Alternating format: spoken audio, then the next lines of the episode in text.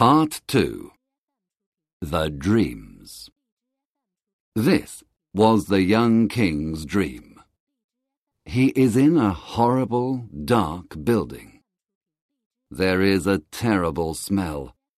The small windows have bars, and not much sunlight can enter. But in the poor light, the young king sees lots of people working. They are making cloth. They are very thin. Their faces are hungry, and their hands tremble because they are tired. Pale, ill children sit in the dark corners of the room. The young king watches them. A man speaks to him angrily and asks, Why are you watching me? Are you my master's spy? Who is your master? asks the young king. A man like me, but I have poor clothes, and I am very hungry. He wears beautiful clothes and is very rich. We work for him all day. We make wine, and he drinks it. We work on the land, but he eats the food. We are his slaves. But this is a free land, says the young king. You are no man's slave. In war, weak men are the slaves of strong men. In peace, poor men are the slaves of rich men. Are you all slaves? Yes, the women and the children, the old and the young.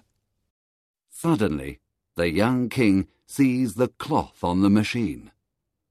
It is gold. The young king is terrified. You are making some very beautiful gold cloth. Uh, what is it? It is for the coronation robe of the young king, the man replies. When the young king heard this, he screamed and woke up. But then he saw the yellow moon at the window and soon slept again he had another dream. This was his second dream. He is on a long boat. The sun is very hot, and a hundred slaves are rowing the boat and working. The master of the boat is giving orders. He is black like ebony, and has a red silk turban on his head. In his ears he has big silver earrings. Someone is whipping the slaves while they work. Finally, the boat arrives in a small bay, and the master throws the anchor and a long rope ladder into the sea. Some men take the youngest slave. They tie a heavy stone to him and throw him into the sea. The young slave disappears into the water but returns to the boat many times. Every time he returns, he has a beautiful pearl in his hand. The master of the ship looks at the pearls and puts them into a little green bag. The young slave returns to the boat for the last time. He is very pale and tired. In his hand, he has a very beautiful pearl.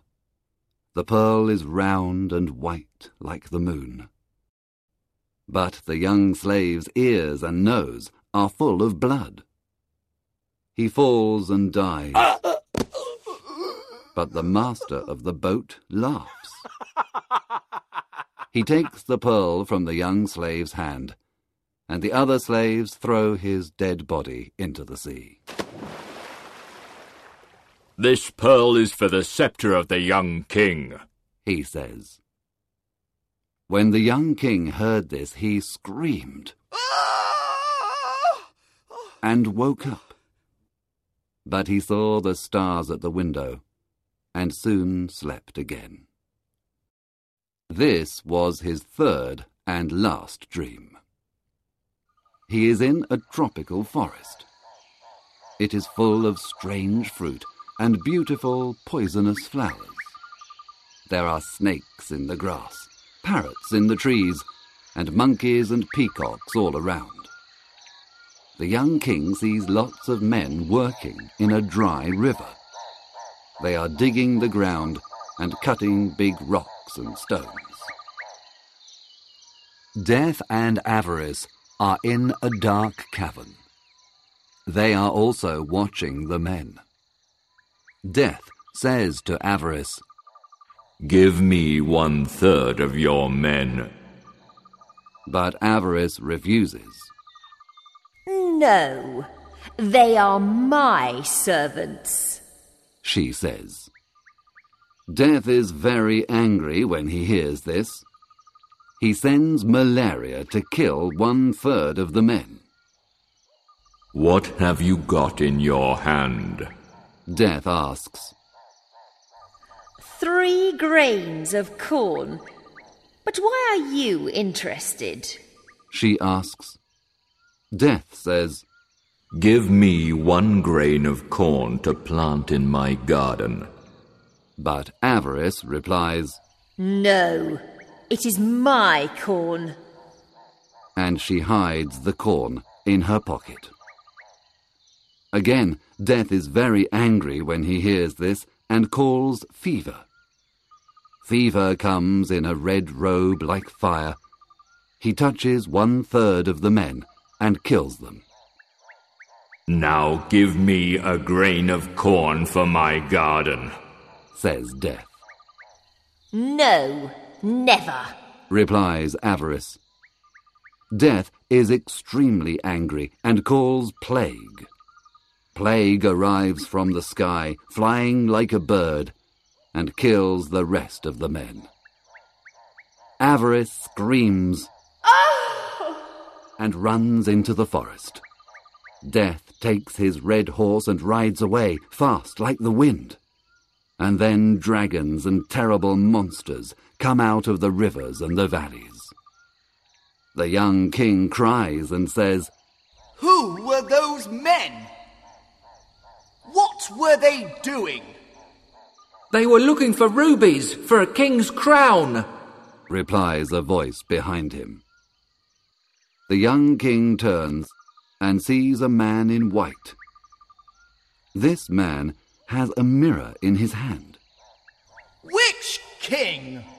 he asks. Look in this mirror, and you will see the king, replies the man in white.